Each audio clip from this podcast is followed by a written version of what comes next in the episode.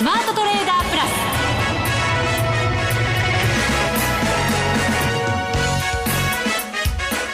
全国のリスナーの皆さんこんにちは。内田まさです。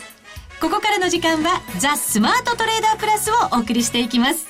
さあそしていつもの相棒福永博之さんは今日は大阪に出張中。この後電話でつないで、えー、相場感などを伺っていきたいと思います。それではここで頼りになる助っ人をご紹介しましょう。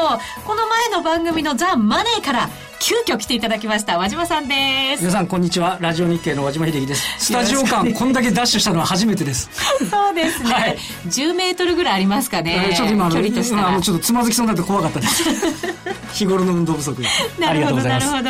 どうですか？相場見ていただくとえっ、ー、と4日続伸ですか？そうですね。4日続伸で7月高値からあの先週末急落したじゃないですか、はい、あの下げ幅の半分を今日取り戻していたり、あとその急落前の木曜日の値段、はい、これも今日一応クリアはしてるんですね。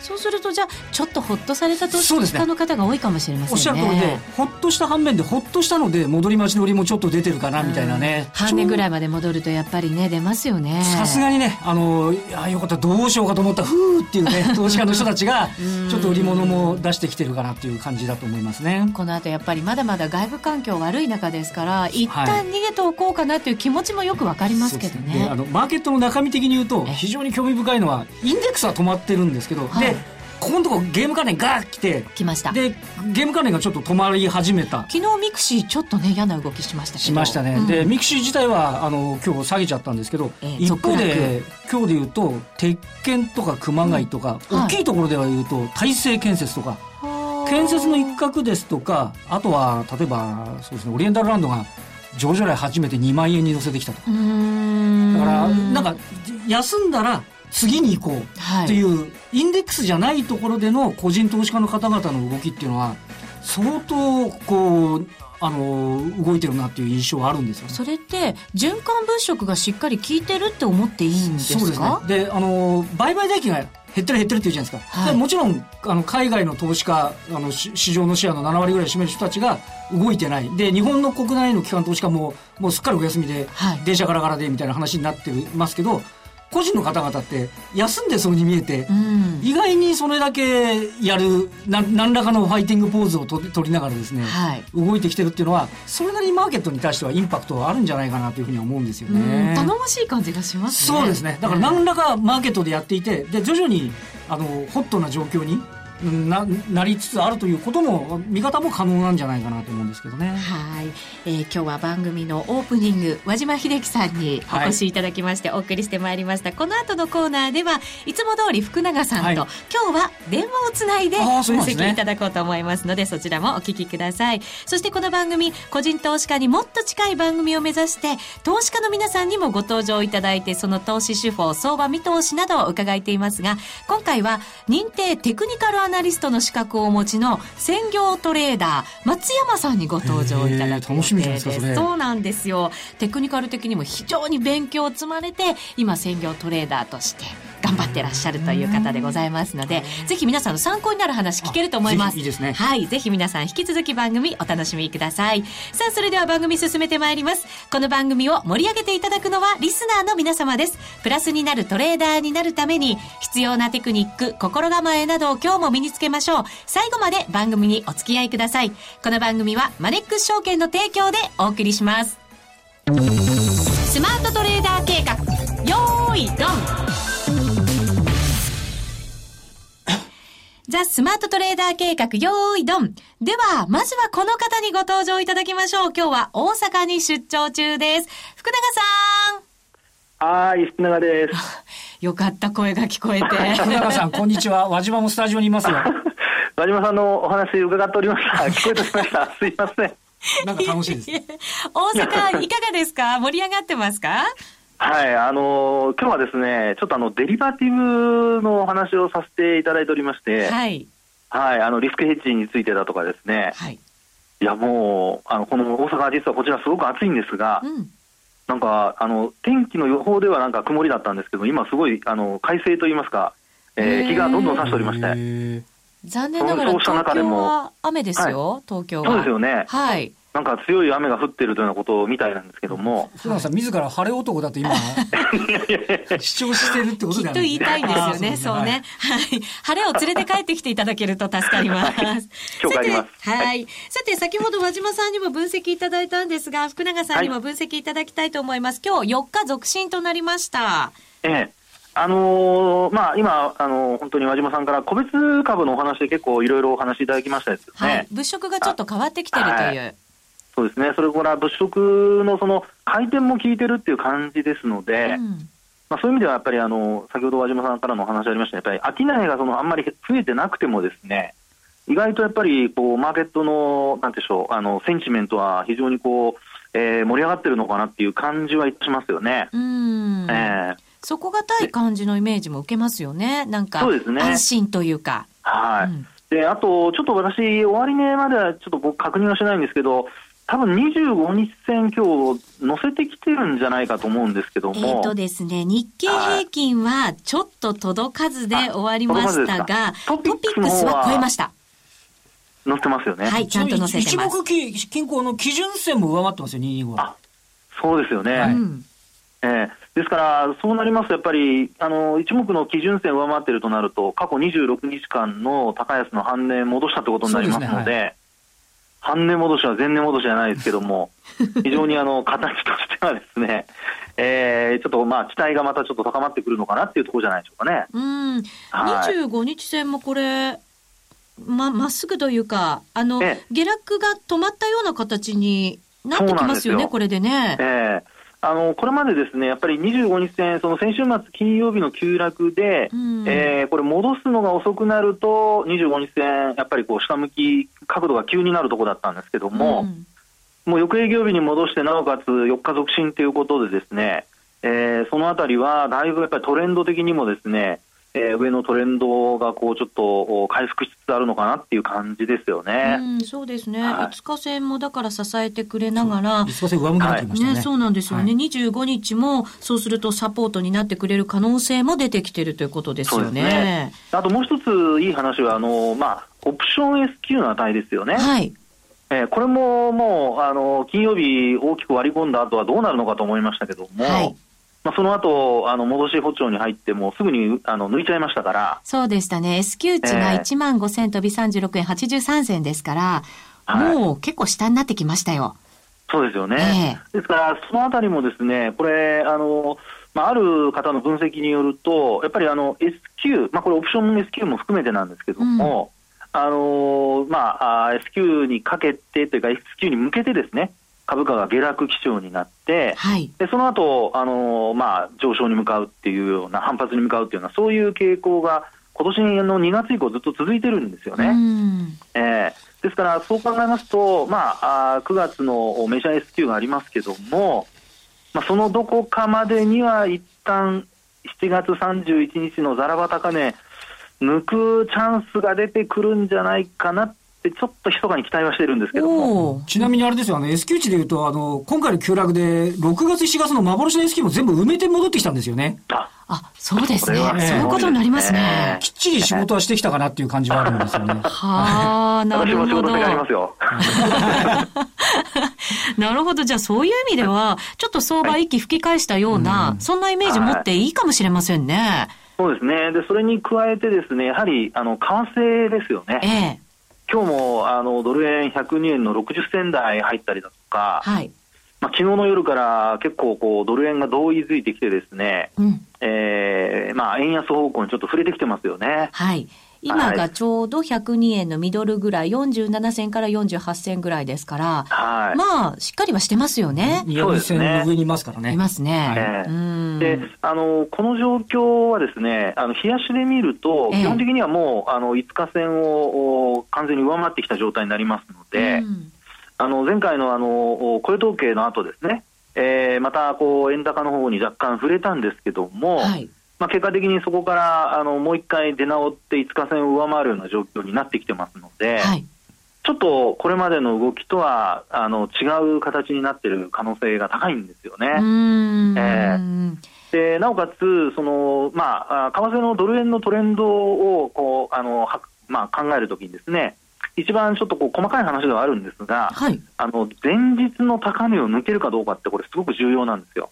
前日の高値ですね。はい。はい、で、これを見ると、もちろん、あの今日すでにあの昨日の高値抜いてますので、はい、そう考えるとですね、こういうふうにこう少しずつ高値を抜いていくっていうパターンは、うん、これあの、5日移動平均線が上向きになっているのと同時にですね、うん、上昇トレンドが継続しているってことになりますので、はい、えー、ドル円、まあ、特にその、まあ、ドルを買ってる方、それからあと株でいうと、やっぱりこれが支えになってですね、うん、225の先物も少しずつ、あのまあ、上を目指すようなかんあの形になっていると。いうことじゃないかなと思いますけどもね。そうですね。まだドル円ってこう、はい、大きなレンジの中で推移してますけど、はい、あの、あんまり大きく下に行かないっていうことが株式相場にとっては安心感の一つですよね。そうですね。えー、で、なおかつ今回は25日線、75日線をこう下回る場面あったんですけども、えー、ニューヨーク時間の終値で結果的に戻して、それで出直ってきてるんですよね。はい。えー、ですから、そこもですね、えー、まあ、これまでのレンジ相場の中にあるということで言いますと、やっぱ下限のところで戻ってきたっていうところもですね、うえー、もう一回上限に向かう、うまあ、安心感というか、そういうところにもつながっているのかなと思いますね。なるほど。和島さんはこの為替の方向性ってどんなふうに見てます、ね、あの逆に、あの、福山さんどうなんですかね、あの、はい、103円のところって、上髭ぶっ通しでなんか、ずっと押し返されてるようなイメージあるんですけど、はい、こちらの方の価格はどうご覧になります、えー今回ですね、はい、あのちょっとこう、もうちょっと下に行くのかなと実は思ってたんですが、あの結果的に、あと週足で見ると、あの13週、26週を完全にこれ、あのまあ、あ割り込むことなく戻してるんですよね、うん、今回。はい、ですので、そういうふうに見るとあの、もうちょっとするとですね、13週と26週線がゴールデンクロスしちゃうんですね。お週足のゴールデンクロスっていうのは、これ、ごめんなさい、ちょっと今、手元にデータないんですけど、あの本当、久しぶりなんですよ。結構大きいことですよね。ええ。ーですので、そう考えますとね、あの和島さんおっしゃってたように、まあ、その103円っていうところ、これまで上髭なんですけども、うん、えー、ひょっとすると、まあ、ひょっとするかなというですね、えーまあえー、外部環境としてはちょっとこう、えーまあ、チャートの形からしてもちょっと良くなりつつあるのかなっていう感じなんですけどね。いよいよレンジ抜け チャレンジなんてところを私たちは見ることができますかね？ねえ、ですから、ね、何かですね、きっかけが欲しいところではあるんですけども、やっぱり少しあれですかね、ジャクソンホール月末にあるので、ちょっと一つそれはやっぱり注目が高まりますかね？そうですよね。そこで、あのイエレンさんが何かしらね、はい、うっかりして喋ってくれると。結構慎重になってますよ。どうなんでしょう。ジャクソンホールってでも為替の動きには結構大きなインパクト与えるんですか、あの前あの量的緩和あのバーナンキさんの時に、はい、量的緩和の示唆をしたっていうのが、うんうんうん、それそこからそれまでジャクソンホールって多分ね誰も気にしてなかったのに。みんな報道陣も行くようになっちゃって、なのでとても注目されるようになっちゃったっていうことなんですよね。そうなんですね。内田さんおっしゃったように、だからこそ慎重になってる感じですそうなんですよ。鉄の女になってますよ、絶対に。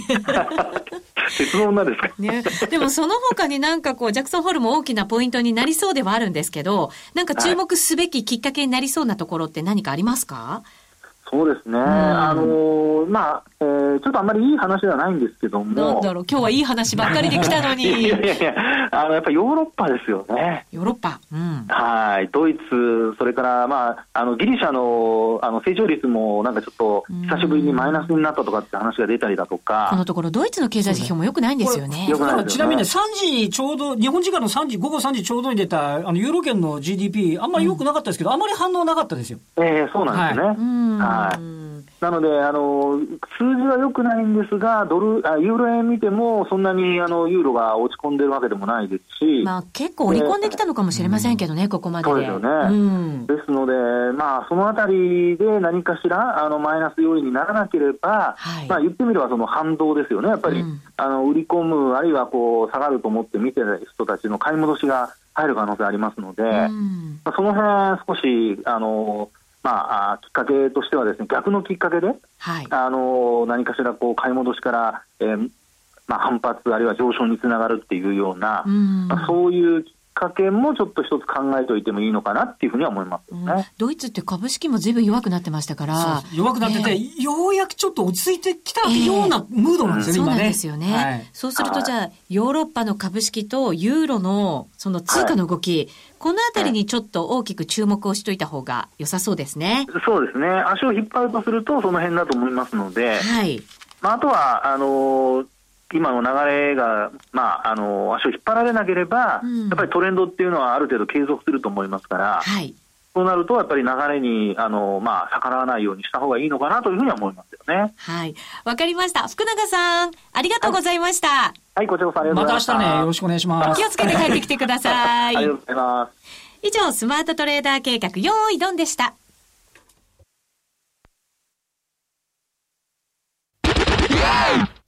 初心者から上級者まで。FX なら、マネックス証券の FX プラス。現在、FX のサービスを提供している会社は世の中にたくさんあります。そんな中、マネックス証券の FX 口座数が増加しています。マネックス証券の FX プラスには選ばれる理由があります。最低取引単位は1000通貨単位だから、少額でもお取引が可能です。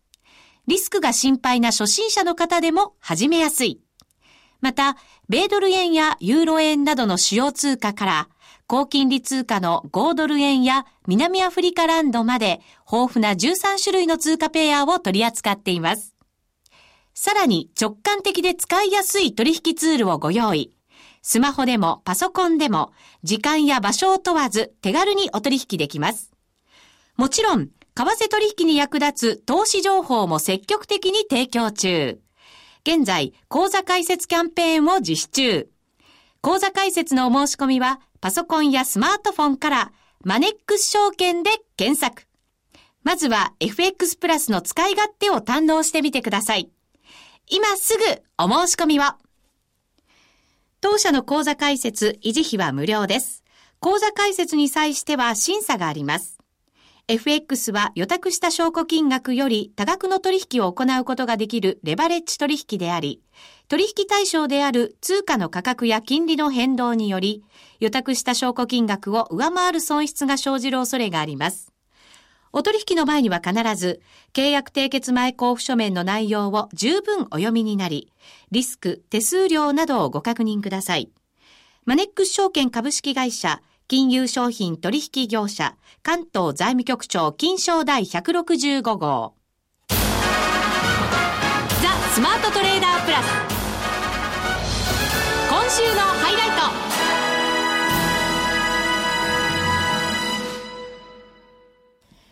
さて、今週のザ・スマートトレーダープラスは、和島秀樹記者とお送りしています。引き続きよろしくお願いいたします。あの、えー、ででは、あの、日本テクニカルアナリスト協会、検定テクニカルアナリスト、評議員の和島です。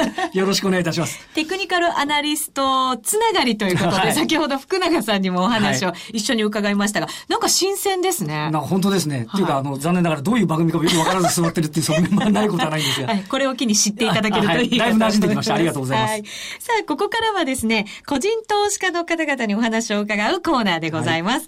今日はですね、専業トレーダーの松山さん、男性の方にお話を伺っていきますが、まだ30代専業トレーダー。素晴らしいですね。バリバリやられてます。はい、はい。お話伺っていきましょう。松山さん。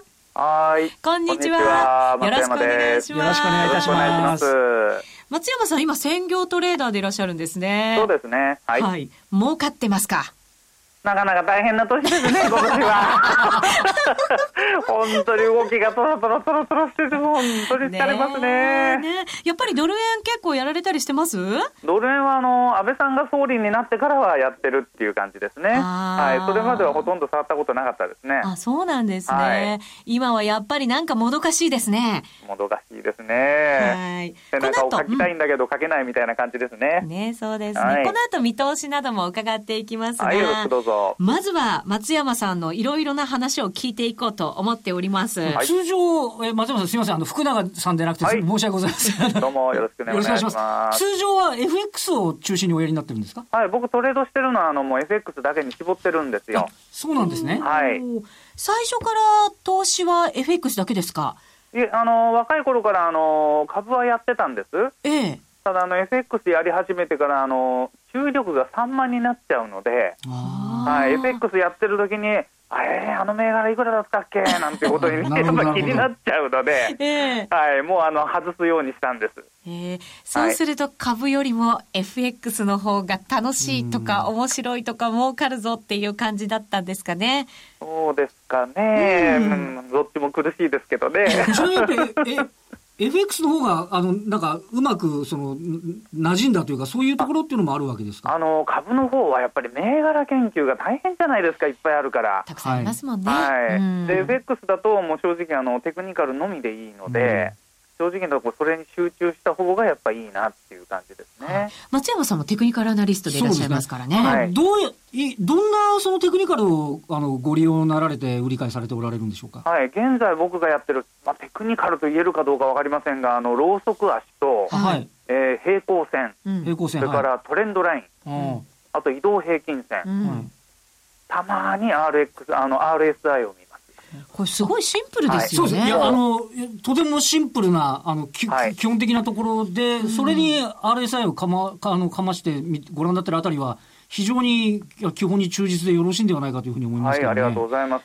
え、松山さん、最初からテクニカルやられたときに、こんなシンプルにスタートされたんですか、いえ、とんでもない、とんでもない。最初はどんどん増やしていきました。えー、増えて増えて増えて、もう画面上何が何だかさっぱりわからないっていうぐらいまで増えました。何の線かわかんなくなったりするときありますもんね。結局だからやられるのがまあ言ってみれば嫌だから少しでもあの減らそうとやられ、ええ、まあ無駄なトレードをっていうことですね、はい、そのためにはいろんなインジケーターとか、まあ、正直なところあの市販品の情報商材まで買ったことはありますし、でまあ、正直なところじゃあそれでどうだって言ったらまあ難しいなこりゃと。で特にあの私短期でやってるので、ええ、あの判断つくまでやっぱり時間かかりますよね。タイミング逃しちゃう可能性出てきますね、はい、そうなんですよ。瞬時の判断が必要な場合ってやっぱ多いですから、え、その時にインジケーター3つも4つもあったらもうちょっと正直どうだったっけみたいなことになりやすいですよね。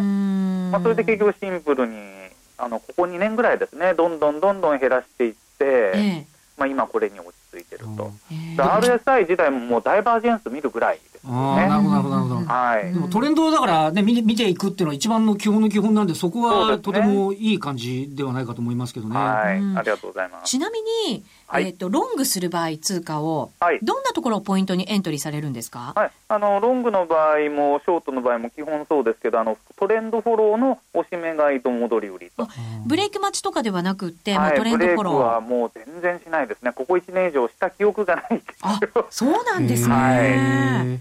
はいそれはやっぱりあれですか、FX はトレンドが出やすいっていうところがあるんですかね？まあ、トレンドはそうですね、出やすいのと、トレンドを維持しやすい面があると思うんですね。うん。うん、ですから、トレンドは維持される前提なので、はい、あのブレイクを狙わないでも、あの押し目の時こう拾っていくと。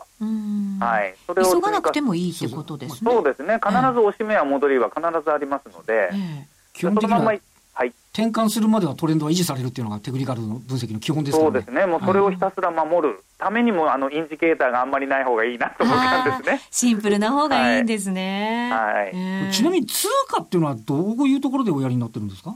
えっ、ー、と、ペアですか？ペア、はい。はい、ペア僕3つだけで、はい、あの、ドル円とユーロドル、うん、それからたまにあの、ポンドドルと。ポンドドル。はい。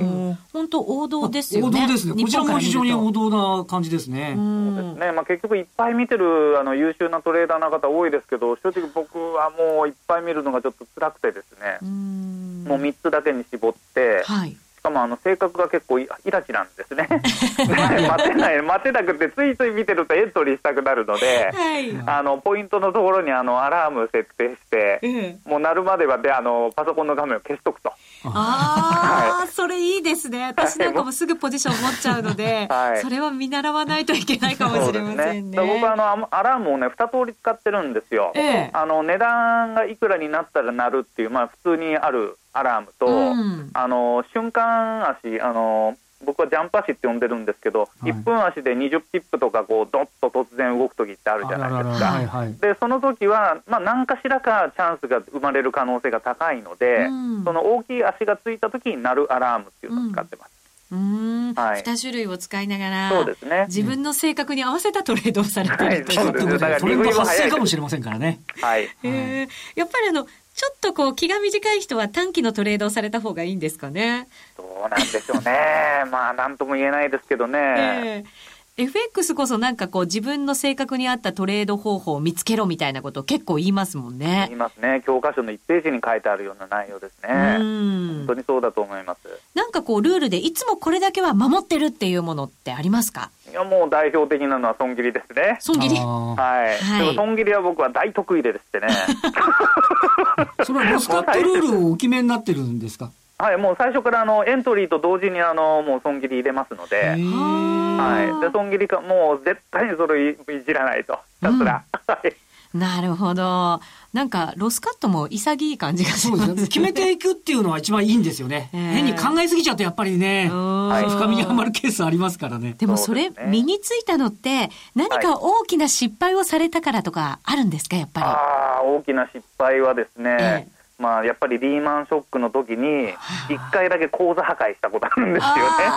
はい。レバレッジかかってと言っちゃいますよね。はい。で、あの当時はレバレッジも高かったですし、すね。まあ、幸いにレバレッジが高かったから入れてる保証金は本当あの、スズメの涙程度でしたから、あの、良かったんですけど、あの、本当10秒で大台が変わりましたからね。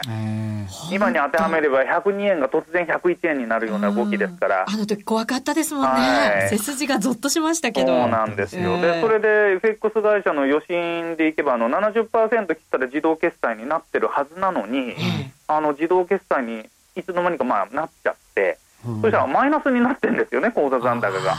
切りに行ったらマイナスになっちゃったってやつですね。そうなんですよ。それで、複数会社に聞いたら、あの、こんなに変動激しいですから、その値段でなんかできませんってあっさり言われちゃって。それおかしいでしょっていう感じですよね。はい、だからもう正直なところ、突然の大変動とか、あのもう要するにストップ注文入れてても、約定が思い通りにできないような相場って、やっぱあり得ると思うんですよ。はいだそのために僕はあの保証金をすごく少なめにしか入れてないんです。はい、そうすることの方がね、やっぱり自分を守ることの一つの、ね、それもノウハウですよね。はい。さて、松山さん、はい、ドル円の方向性、最後にどんなふうに見てるか教えていただいてよろしいですか？いいすねはい、もうあの先生方のおっしゃる通りで、基本やっぱり上ですね。上方向、はい。100円から101円のあの分厚い、よくね、あの分厚い鉄板の部分を下抜けない限りは、やっぱり上を考えざるを得ない。はい。はい。今、102円のミドルぐらいまで来ましたけれど、はい、ここからどうですか、ちょっと動き出す感じはしてますか、えっとね、僕は基本的に近いうちに103円超えて上がっていくと思う。じゃあ、レンジ突破ですかね？突破せざるを得ないと思いますね。下に行けないなら上に行くしかないみたいな。はい。あの正直、需給動向をいつもやっぱり考えますけど、ええ、ここのところあの、きな臭い話がやっぱ多かったですよね、はい、あの戦争とか、その他もろもろ。で、ショートがやっぱり、ショート税が行き着いたんですけど、勢いづいたんですけど、やられてますよね、ショート,、あのショート勢は。うん、だその分の気持ち、みんなの気持ちの動きを考えると、やっぱり改めて上かなと。はい。いう感じでトライせざる、まあ、少なくとも1回は103円トライしないと収まらないでしょうし、はい、でそれをトライして抜くかどうか、多分僕は抜けていくんじゃないかと思ってるんですけど、はい、松山さん、今日はありがとうございました。はい、ありがとうございました。さあそして今日は和島さんと共に進めてまいりました。和島さんも突然でしたがお邪魔いたしましたどうもありがとうございました。またこれからも気軽に遊びに来てください。待っております。さてそろそろ番組もお別れのお時間となりました。それでは皆さんまた来週お耳にかかります。この番組はマネックス証券の提供でお送りしました